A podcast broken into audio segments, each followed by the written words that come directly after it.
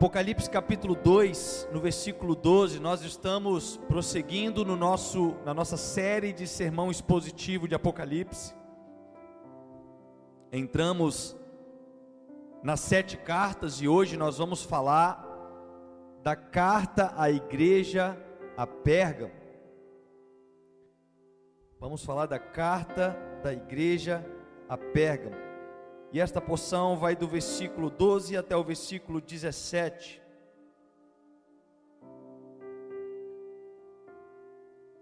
Diz assim: Ao anjo da igreja em Pérgamo, escreva: Estas são as palavras daquele que tem a espada afiada de dois gumes. Sei onde você vive, onde está o trono de Satanás. Contudo, você permanece fiel ao meu nome e não renunciou à sua fé. Nem mesmo quando Antipas, minha fiel testemunha, foi morto nesta cidade, onde Satanás habita. No entanto, tenho contra você algumas coisas. Você tem aí pessoas que se apegam aos ensinos de Balaão, que ensinou Balaque a armar ciladas contra os israelitas introduzindo-os a comer alimentos sacrificados a ídolos e a praticar imoralidade sexual. De igual modo, você tem também os que se apegam aos ensinos dos nicolaítas. Portanto, arrependam-se, senão virei em breve até você e lutarei contra eles com a espada da minha boca. Aquele que tem ouvidos, ouça o que o Espírito diz às igrejas. Ao vencedor, darei do maná escondido. Também lhe darei uma pedra branca com um novo nome nela inscrito, conhecido apenas por aquele que o recebe.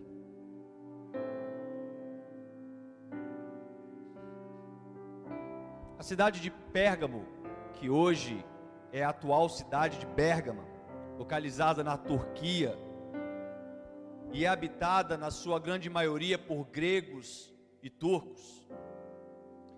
Rica em ruínas da antiguidade, como o Templo de Trajano, que hoje é um patrimônio mundial da Unesco,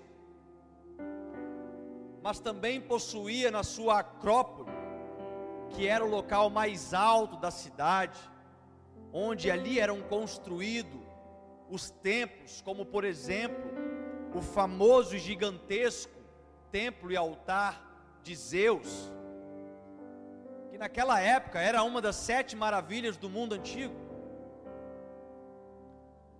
Este templo atualmente foi reconstruído em um museu, Museu de Pérgamo, localizado em Berlim, na Alemanha, reconstruído para que o povo pudesse contemplar esta grandiosidade. Possuía também um templo ao imperador César Augusto, que foi o primeiro imperador a possuir um templo ainda estando vivo. Isso fez Pérgamo também se tornar a sede do imperador romano. Uma vez por ano, os súditos deviam ir ao templo de César e queimar incenso a César, e deveriam dizer: César é o Senhor. E depois de observar isso, cada uma das pessoas podiam então seguir as tuas religiões ou cultuar aos teus deuses, desde que observassem uma vez por ano esta doutrina da adoração e veneração de César. Um dos motivos pelos quais os cristãos do, da igreja primitiva foi perseguida era por não observar esta lei, e muitos deles não se curvavam a César, e por isso começavam a ser perseguidos pelo Império Romano. Pérgamo também possuía naquele tempo a segunda maior biblioteca do mundo antigo, superada apenas pela biblioteca que estava em Alexandria.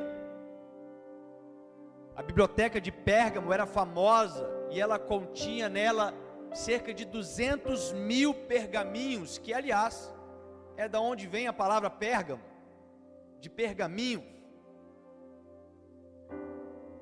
E pergaminho, palavra Pérgamo, surgiu na substituição do papiro que era proveniente do Egito. No século 3 antes de Cristo, Eumenes, rei de Pérgamo, resolveu transformar a biblioteca de Pérgamo na maior biblioteca do mundo, tentando superar Alexandria. Então ele convenceu Aristófanes, que era um bibliotecário de Alexandria, a vir para Pérgamo. Ptolomeu, que era rei do Egito naquele tempo, se revoltou com isso e proibiu o envio de papiro para esta cidade, para que eles não se transformassem na maior biblioteca. E foi aí que surgiu a invenção do pergaminho do couro alisado, que veio inclusive superar a escrita no papiro. E esses pontos tornaram Pérgamo de uma forma que ela podia se gloriar em seus conhecimentos, se gloriar na sua cultura, se gloriar na sua importância geopolítica, em sua importância comercial. E é dentro deste contexto histórico da época que Jesus envia a sua carta endereçada para a igreja de Pérgamo. Da mesma forma, utilizada nas cartas anteriores. Jesus começa a sua carta se auto-apresentando de forma gloriosa. Ele demonstra alguma parte da sua, da sua forma gloriosa para esta igreja. E em cada uma das revelações nós vemos a significância sendo aplicada não somente para a igreja que recebe a carta, como também a somatória das igrejas para serem aplicadas até o dia da vinda de Cristo. Em Apocalipse 12, versículo 12, ele começa dizendo: Ao anjo da igreja em Pérgamo, escreva: Estas são as palavras daquele que tem a espada afiada de dois gumes. E esta introdução revela a inconfundível mensagem, o inconfundível tema principal desta carta que Jesus queria passar, que é sem mistura.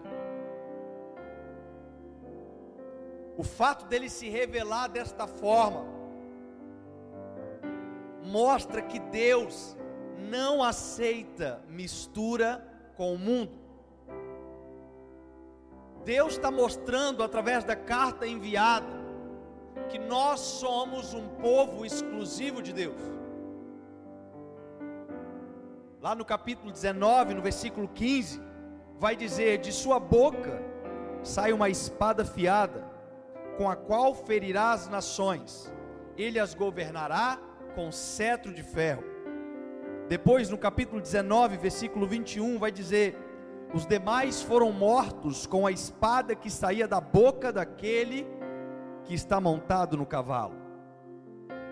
Mas também em Hebreus capítulo 4, no verso 12, o autor vai dizer: Pois a palavra de Deus é viva e eficaz, e mais afiada que qualquer espada de dois gumes. Ela penetra ao ponto de dividir alma e espírito, juntas e medulas, e julga os pensamentos intenções do coração. Então a palavra de Deus, ela é mais afiada do que uma espada de dois gumes. E na revelação de Apocalipse, fala que da boca de Jesus sai uma espada afiada, que vai dividir as nações. Ele se apresenta dizendo: Estas são as palavras daquele que tem uma espada afiada. Lá em João capítulo 1, no verso 14, vai dizer que Jesus é a palavra. Então é Jesus afirmando que estas são a palavra daquele que é a própria palavra. Nada pode fugir dele, nada pode se esconder, porque ele sonda os corações.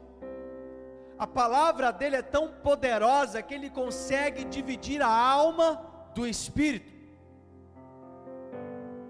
O Senhor ele não, ele não se revela apenas para Pérgamo como sendo a espada afiada de dois gumes, mas ele se revela para toda a história da humanidade até que ele venha, inclusive para os dias atuais.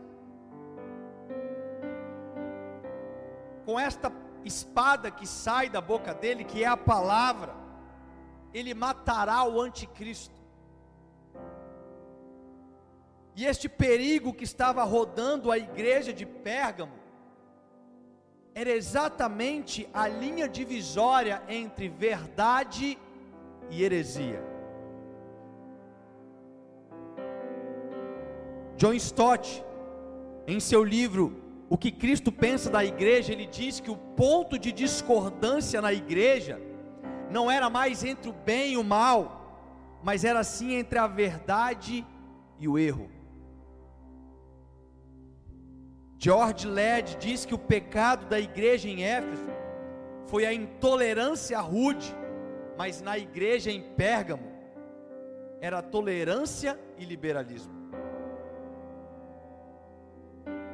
A igreja estava se apresentando como mistura da fé, liberalismo, algo que não estava agradando o Senhor, e é por isso que ele apresenta dizendo: que ele é aquele que tem a espada afiada de dois gumes. Em outras palavras, ele vem dizendo que vai cortar aqueles que estão contaminados, se estes não se arrependerem.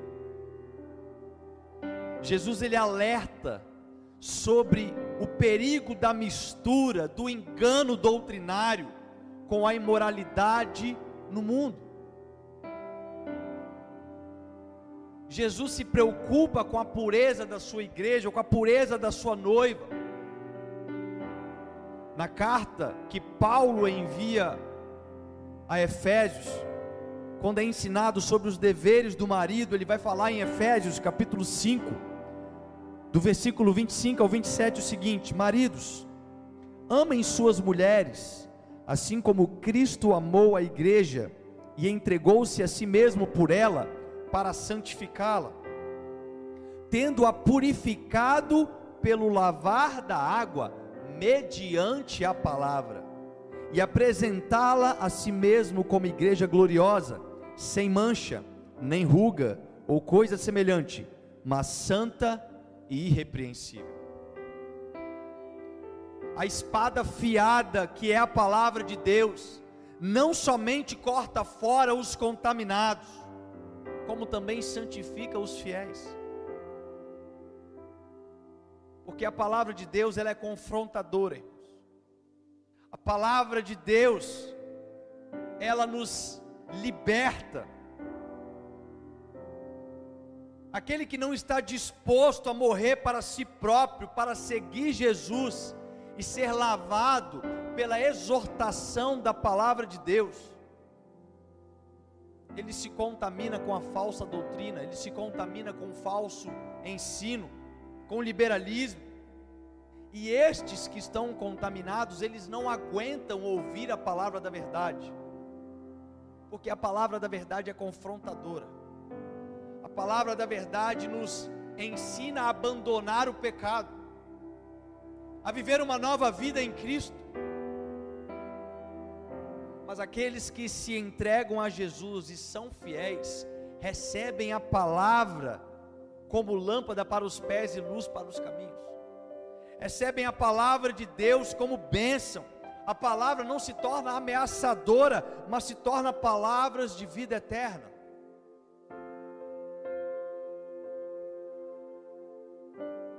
E depois desta apresentação, Jesus ele vem dizendo que ele sabe dos caminhos que cercavam a igreja de Perga.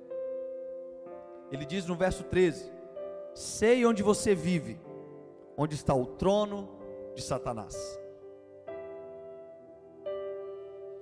Ele diz que a igreja de Pérgamo está onde está localizado o trono de Satanás. Não é uma, uma cidade que está influenciada pelo poder de Satanás apenas, mas é onde está o trono de Satanás. E aqui não está sendo sugerido um local físico aonde estava ali o trono de Satanás, mas está sendo sugerido aonde Satanás tinha plenitude do seu poder, aonde Satanás ele usava de todo o seu poder naquele local. Jesus repete isso em sua carta duas vezes, confirmando que Pérgamo possuía a presença e o trono de Satanás. Ali Satanás habitava. Satanás não agia somente culturalmente ou economicamente, mas Satanás agia em uma grande escala espiritual, seja através dos templos aos deuses, como através do próprio templo erguido a César Augusto, o imperador vivo, que agora venerava pela sua adoração, ou talvez pelo culto a Zeus, em seu gigantesco templo. Mas havia ali também em Pérgamo algo que é muito indicativo a este comentário. Existia um templo que era o templo de Esculápio. Este Deus, também conhecido como Deus Salvador, ou também como Deus Serpente, Veja bem, a sua escola de sacerdotes ou sua escola de médicos, que era famosa em todo o mundo antigo, naquele tempo, já se possuíam mais de 200 templos no mundo todo, mas a sede do templo de Esculápio era em Pérgamo. Pessoas do mundo inteiro viajavam até Pérgamo com as suas enfermidades, com as suas queixas, para buscar ali em Perga uma cura nesta escola de medicina ao templo e ao Deus Esculápio, ao Deus serpente. O emblema de Esculápio, que era uma serpente, que aliás até os dias de hoje decora o símbolo da medicina. Foi da onde surgiu o símbolo da medicina, deste templo de Esculápio desperta de forma inevitavelmente, de forma inevitável, uma, uma comparação com a serpente do jardim do Éden, que no jardim enganou a Eva, e agora em Pérgamo enganava o povo e buscava adoração para si próprio. Não somente esse fato, mas o trono de Satanás pode ser levado também em consideração pelo fato histórico dos Seleucidas. Porque os Seleucidas foram quem governaram Pérgamo antes dos romanos. Em 167 a.C., no domínio Seleucida, Antíoco Epifânio IV, que foi quem tomou o templo de Jerusalém, proibiu a guarda do sábado, o Shabá, proibiu a circuncisão dos judeus e ergueu no templo de Jerusalém um altar para Zeus. E muito além disso, fazia sacrifícios diários de porcos, que sempre foi um animal impuro para os judeus, e ainda colocava prostitutas nos templos para fazer sexos com aqueles que iam oferecer sacrifício a Zeus veja que a conotação da carta de Pérgamo em um ponto histórico vinculado com aquilo que Jesus escreve, dizendo: Eu conheço aonde vocês estão. Irmão, se em Sodoma e Gomorra o povo era pervertido pelo pecado, lá em Pérgamo, o povo sentava no colo do capeta. porque ali estava o trono de Satanás. Imagine a tamanha dificuldade de se manter firme, de se manter fiel em um local como a cidade de Pérgamo. Mas na igreja de Pérgamo tinha cristãos que foram lembrados por Jesus. Mesmo congregando em um local tão hostil, tão complicado, Jesus, ele envia na sua carta para Pérgamo um elogio. Ele começa elogiando dizendo: "Conservas o meu nome e não negaste a minha fé.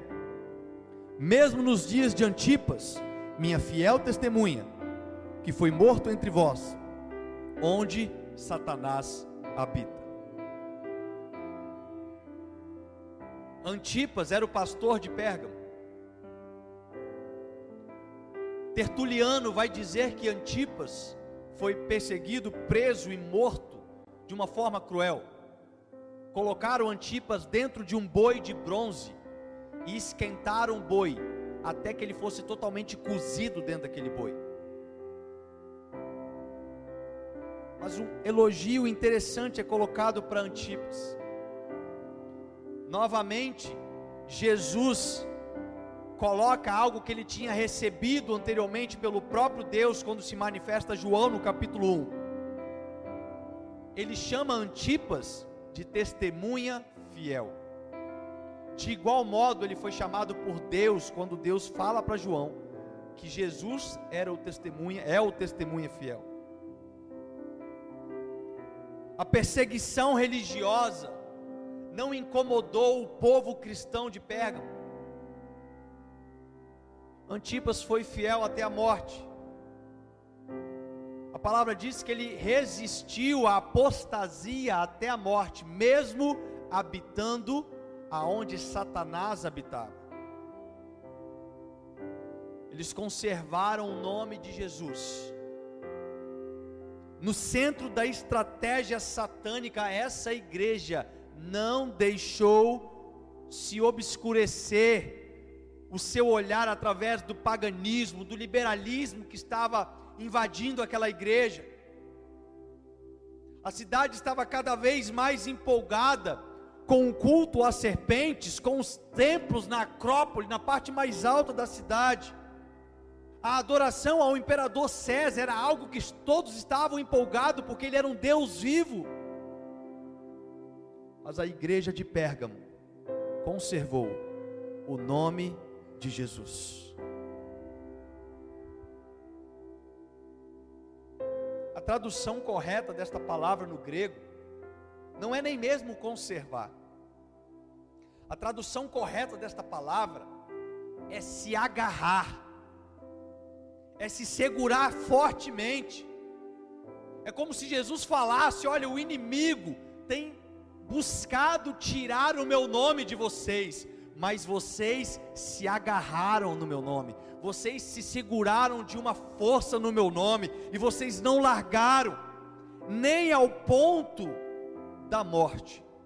Nem quando a morte cercou a vida de vocês, vocês largaram o meu nome. Se não bastasse a apostasia da cidade, se não bastasse o, o templo a Esculápio, o templo a Zeus, o, o templo a César, se não bastasse tantas coisas, agora a morte chega até vocês, e ainda assim, vocês se agarraram no meu nome, vocês não negaram a fé.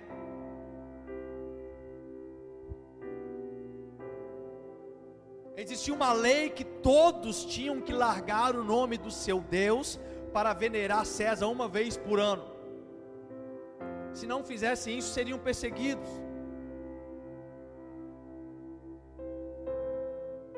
Eles tinham que largar o nome de Jesus, porque ali habitava Satanás, e Satanás não suporta o nome de Jesus. Mas a igreja de Pérgamo havia compreendido o poder do nome de Jesus. Em Atos capítulo 2, versículo 21, na parte B, vai dizer que todo aquele que invocar o nome do Senhor será salvo. No nome de Jesus está a verdadeira salvação. No nome de Jesus está a verdadeira cura. No nome de Jesus está a nossa fé. Jesus ele disse: Vocês seguraram o meu nome e não negaram a fé, nem mesmo nos dias de Antipas. Você imagina, irmãos, os enviados de Satanás, porque Satanás habitava ali e Satanás levanta os seus enviados para perseguir agora aqueles que não adoravam a César. E eles capturam o líder daquela igreja, Antipas, o pastor da igreja. E eles falam: vamos dar um exemplo para estes cristãos, vamos matar Antipas. E assim todos eles vão perceber que nós estamos falando sério, e eles vão agora começar a se dobrar a César. E eles cozinham Antipas dentro de um boi de bronze. Você imagina aqueles cristãos vendo o seu próprio pastor morrendo por não negar a fé e pensando o seguinte: nós seremos os próximos. Ele não negou e estão matando. Se a gente não negar, vão matar a gente também. E a palavra diz que Jesus envia este elogio confirmando: vocês não negaram a fé, não largaram o meu nome, até mesmo nos dias de Antipas. Jesus está falando, mesmo quando a morte cercou a vida de vocês, para que vocês largassem o meu nome, vocês se mantiveram fiéis, vocês ficaram de pé. E é por isso que a palavra nos ensina, no cristianismo, a negar a nós mesmos. Mateus capítulo 10, versículo 38, Jesus vai dizer: Aquele que não nega a si mesmo não é digno de mim. Então, se você não negou a si mesmo, enquanto você tem vida, por que que você negaria Jesus sabendo que você morreria por isso?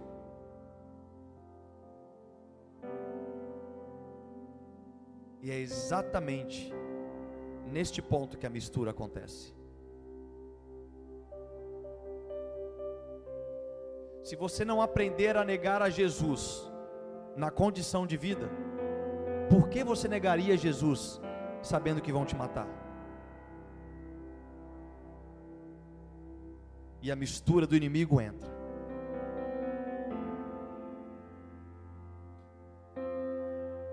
Jesus tinha algumas coisas contra Perga.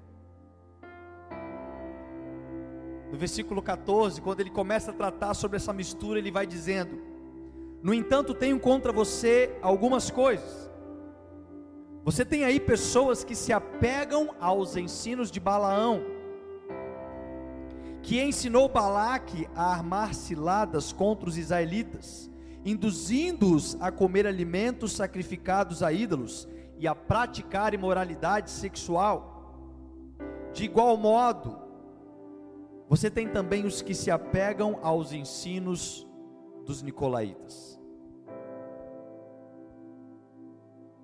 A mistura acontece quando nós temos dentro da mesma igreja alguns que negam a si mesmo e se agarram no poder do nome de Jesus, enquanto outros se apegam aos ensinos de Balaão e vivem achando que não serão julgados por isso.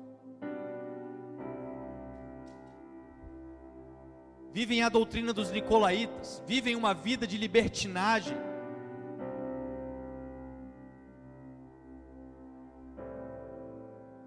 Jesus faz em sua carta enviada para Perga uma citação de Balaão, lá no livro de Neemias, no capítulo 22, quando conta a história de Balaão e Balaque. Balaão, que era profeta, mas estava corrompido pelo dinheiro ele foi contratado por Balaque, o rei moabita, que queria que Balaão amaldiçoasse o povo de Israel.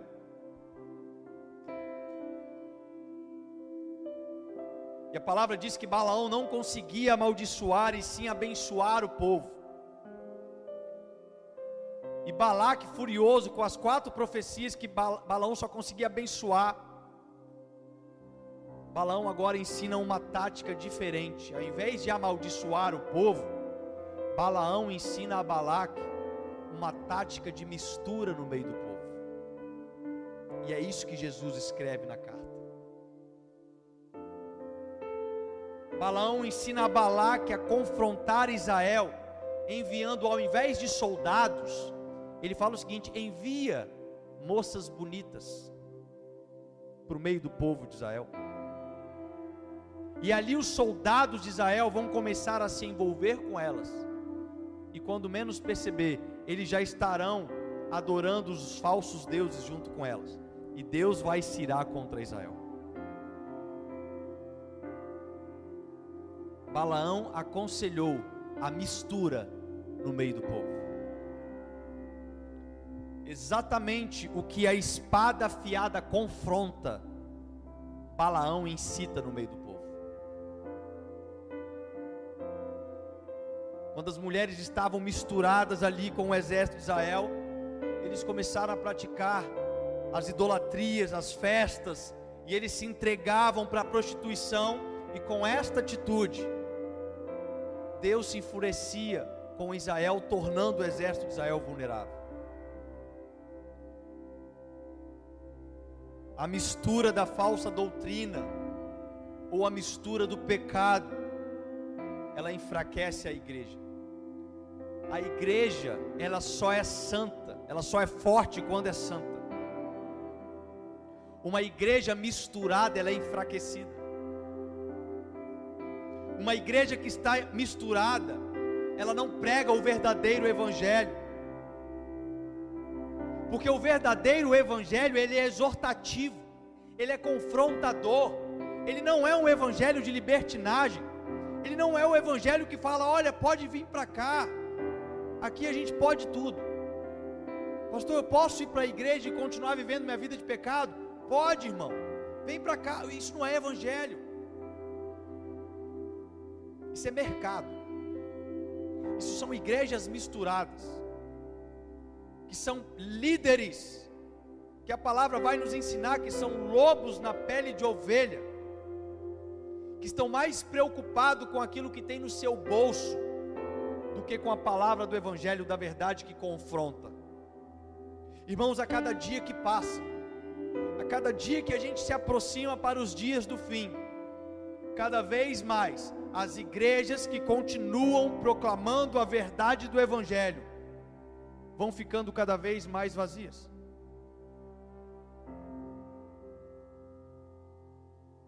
Mateus capítulo 24, versículo 12 fala que por se aumentar a iniquidade, o amor de muitos se esfriarão. O que o próprio Jesus fala é cada dia que passa, aqueles que estão dentro da igreja vão começar a praticar a iniquidade por causa da mistura, e o amor deles vão se esfriar.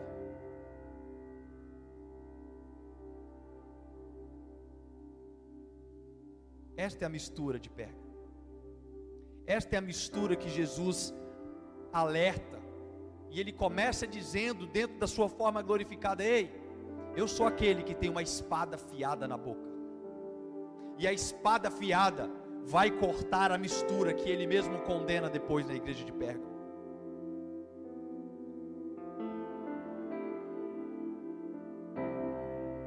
De igual modo, nós temos dentro da igreja de Pérgamo aqueles que sabiam que existiam erros, mas continuavam omissos.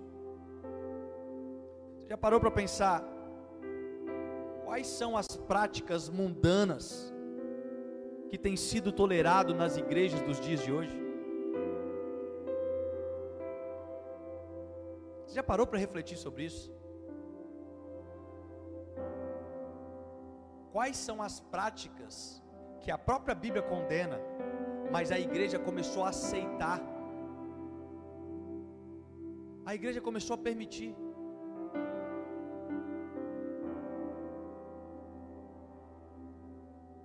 É claro que nós não vamos proibir ninguém de vir à igreja, mas ser coniventes com o pecado, isso não é papel da igreja, porque a Bíblia nos ensina a confessar as nossas culpas uns aos outros. A Bíblia nos ensina a exortar uns aos outros, a nos encorajar a viver uma vida santa e piedosa. Ser omisso é aceitar a mistura. Ser omisso é fazer vista grossa. É saber que o teu irmão tem pecado. E você não vai lá encorajá-lo a se arrepender.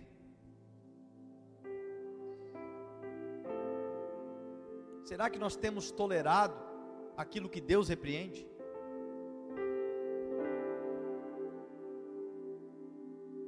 A prostituição carnal, ela procede da prostituição espiritual. Quando nós deixamos a mistura acontecer em nossa vida espiritual, você pode estar certo que a mistura carnal vai ser visível.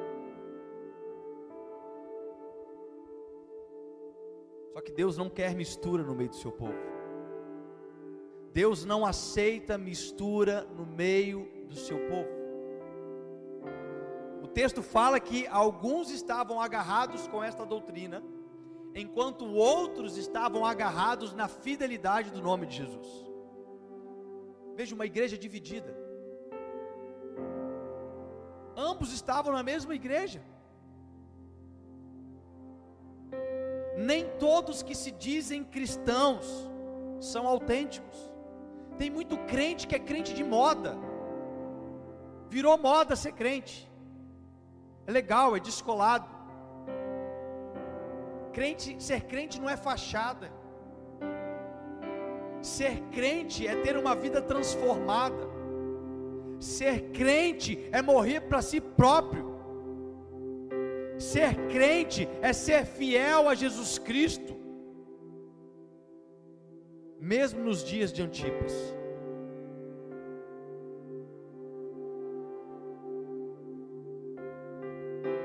Pessoas que acreditam no bônus da promessa futura, mas não querem viver a entrega da vida presente para Deus. E aí no verso 16, Jesus ele entra com a exortação da palavra ele condena e agora ele exorta dizendo o seguinte: portanto, arrependam-se. Senão, eu virei em breve até você e lutarei contra eles com a espada da minha boca. A espada que sai da boca de Jesus, que é a palavra que nos vivifica, ela fará separação, irmãos. Você sabe um dos sintomas, presta atenção você sabe um dos sintomas daqueles que estão misturados com a libertinagem nos dias de hoje? Eles não conhecem a palavra.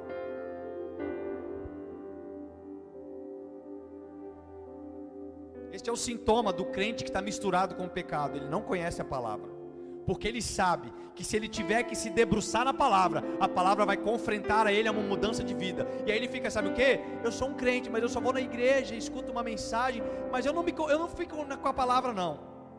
Eu não conheço a palavra.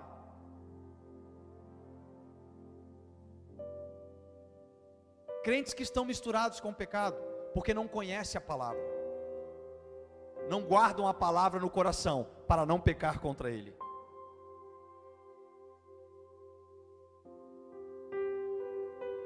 Vivem uma vida dentro da igreja, mas não querem conhecer a espada do Senhor, que é a palavra. Querem o toque da bênção, mas não querem o corte da espada que separa o crente para a santidade.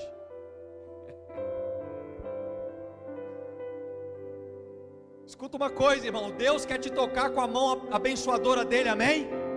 Mas Ele também quer te tocar com a espada afiada para te separar de uma vida de pecado para uma vida de santidade. Ele quer que a palavra dele penetre na sua vida de forma que vai separar os seus sentimentos da sua emoção, as juntas e medula, a alma do espírito, o pecado da santidade.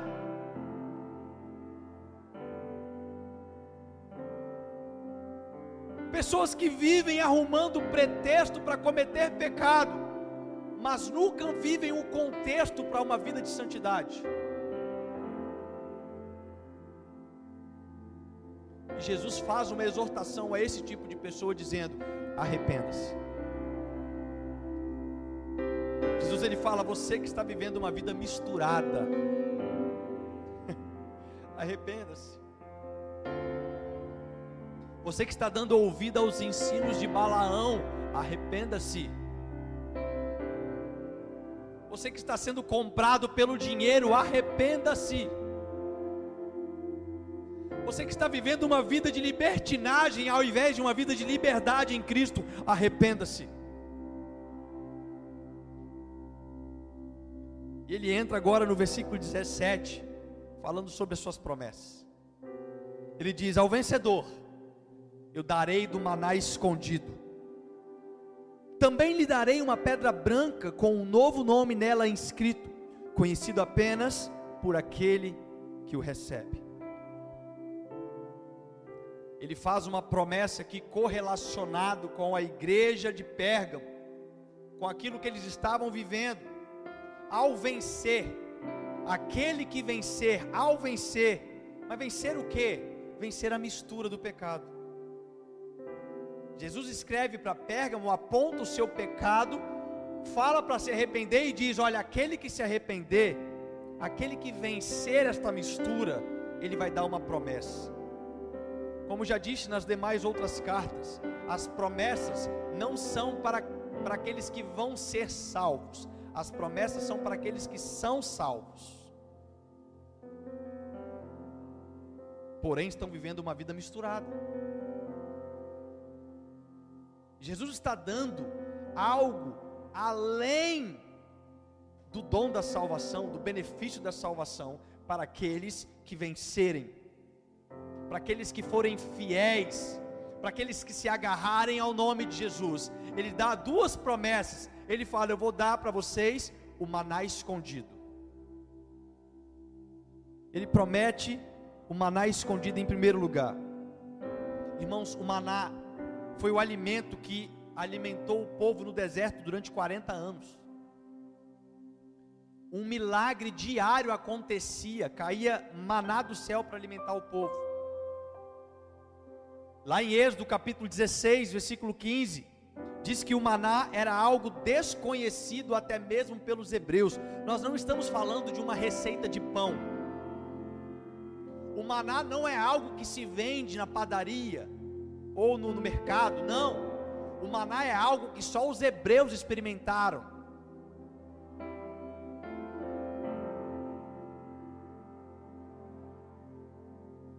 Pão era um alimento normal naquele tempo, eles conheciam sobre, sobre massa, sobre pão. Mas quando o maná cai do céu, em Êxodo 16,15 fala que eles não sabiam o que era aquilo.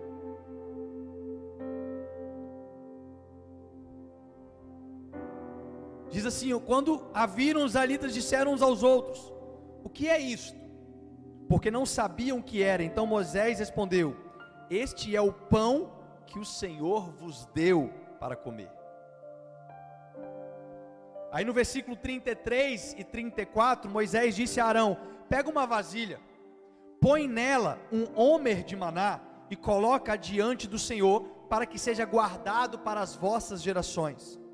E Arão colocou diante do testemunho para ser guardado, como o Senhor havia ordenado para Moisés. Este maná ficou ali na arca da aliança, diante do Senhor. O autor aos Hebreus, no capítulo 9, quando ele fala sobre o tabernáculo, ele vai dizer o seguinte: Foi levantado um tabernáculo na parte da frente, chamada Lugar Santo, estavam o candelabro, a mesa, os pães da presença. Por trás do segundo véu havia parte chamada Santo dos Santos, onde se encontrava o altar de ouro para o incenso e a arca da aliança, totalmente revestida de ouro. Nessa arca estavam o vaso de ouro contendo o maná, a vara de Arão que floresceu e as tábuas da aliança. Os judeus acreditam que após a destruição do templo, Jeremias escondeu este vaso que possuía maná em uma fenda no monte Sinai. E os rabinos messiânicos acreditam que ao vir o Messias novamente, este vaso com maná será recuperado e entregue aos vencedores que vão agora desfrutar das como Moisés falou para as gerações então, receber deste maná significa receber das bênçãos do alimento de uma era messiânica. Muitos em Pérgamos estavam comendo comida sacrificada aos deuses, aos ídolos. E aí Jesus fala o seguinte: Ei, ao que vencer, eu vou dar do maná escondido. Vocês estão achando que a comida dos deuses é boa? Ao que vencer, vai comer a melhor comida dos deuses que existe, a comida do Deus vivo, o pão que desceu do céu, o maná escondido.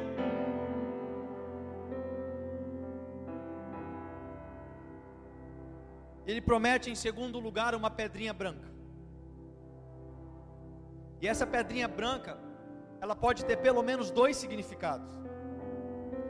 Clarismundo Batista, no seu livro Símbolos do Apocalipse, ele vai dizer que tem uma tradição romana daquele tempo, que todo competidor das competições oficiais, todo vencedor, ele recebia uma pedrinha branca que seria usada por ele para que todo mundo soubesse que ele era um vencedor. Mas Hernandes Dias Lopes também vai fazer na sua exposição comentada de Apocalipse, dizendo que tem uma tradição judaica também usada com pedras brancas no veredito dos jurados. A sentença de absolvição correspondia a uma maioria de pedras brancas e a condenação seria uma maioria de pedras pretas. Então Jesus está trazendo sobre esse contexto, contexto histórico. Os crentes são absolvidos pelo justo juiz. Os crentes vencedores vão poder mostrar esta pedra branca. Eu venci. Eu venci a apostasia. Eu venci a tribulação. Eu venci até mesmo a morte. Ela me alcançou, mas eu venci ela. Eu faço uma pergunta: como que esta distribuição de pedrinhas brancas estariam sendo feitas nos dias atuais? Eu volto a lembrar, não se trata apenas das igrejas colocadas em Apocalipse, mas se trata de toda a igreja de Cristo até os dias atuais, até os dias vindouros. Que tipo de pedras, pedras brancas, Deus tem distribuído para os seus crentes, para os teus fiéis? Será que nós estaríamos recebendo pedras brancas pelas nossas vitórias, no que se refere à fidelidade da palavra, a não ser omisso em relação ao pecado, a combater a heresia, a combater o pecado? Veja que Deus, ele tem uma expectativa, ele tem uma expectativa em uma atitude fiel, como Antipas foi colocado, uma igreja que não aceita o paganismo, mas ao contrário disso, se posiciona contra isso.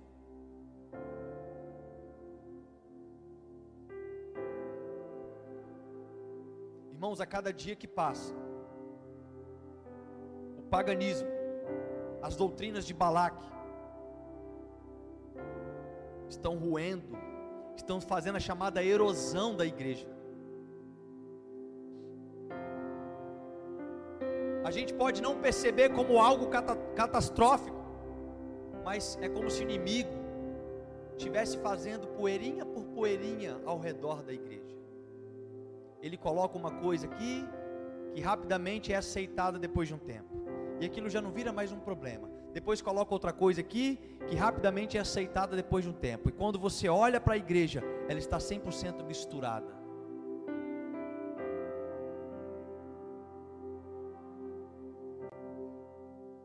Mas nós seremos como os crentes de Pérgamo.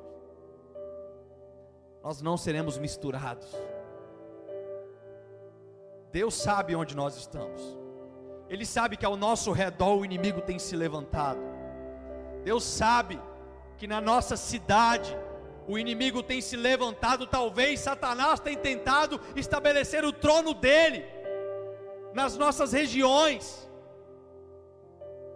mas nós seremos fiéis, nós nos agarraremos ao nome de Jesus, nós deixaremos a espada de Deus nos separar para uma vida de santidade, nós seremos fiéis até a morte. Deus seja louvado. Que esta carta possa nos posicionar e nos fazer viver uma vida justa e santa diante de Jesus Cristo. Amém. Vamos ficar de pé.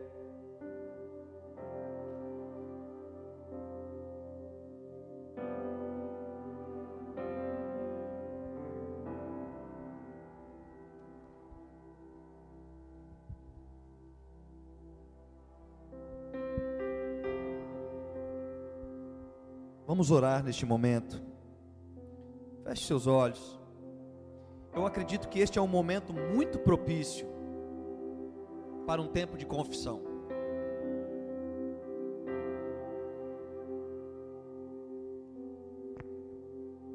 A palavra de Deus falou conosco hoje. Isto é a própria palavra de Jesus sendo enviada a nós. Da mesma forma como a igreja de Pérgamo leu esta carta, hoje nós estamos lendo ela. Talvez você seja como aqueles que foram elogiados, mas talvez você tenha vivido como aqueles que têm se misturado. E este é um tempo propício, este é um tempo adequado para você se confessar diante de Deus, porque Ele nos dá esta condição, Ele diz: arrependa-se. Ele fala: arrependa-se vomite este pecado, confesse este pecado diante de Deus, arrependa-se.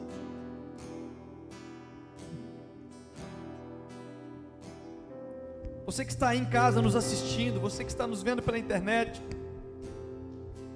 Deus quer falar contigo nesta noite, arrependa-se. Ele não quer que você viva uma vida misturada, mas Ele te chamou para ser uma igreja santa, irrepreensível geração eleita, povo adquirido.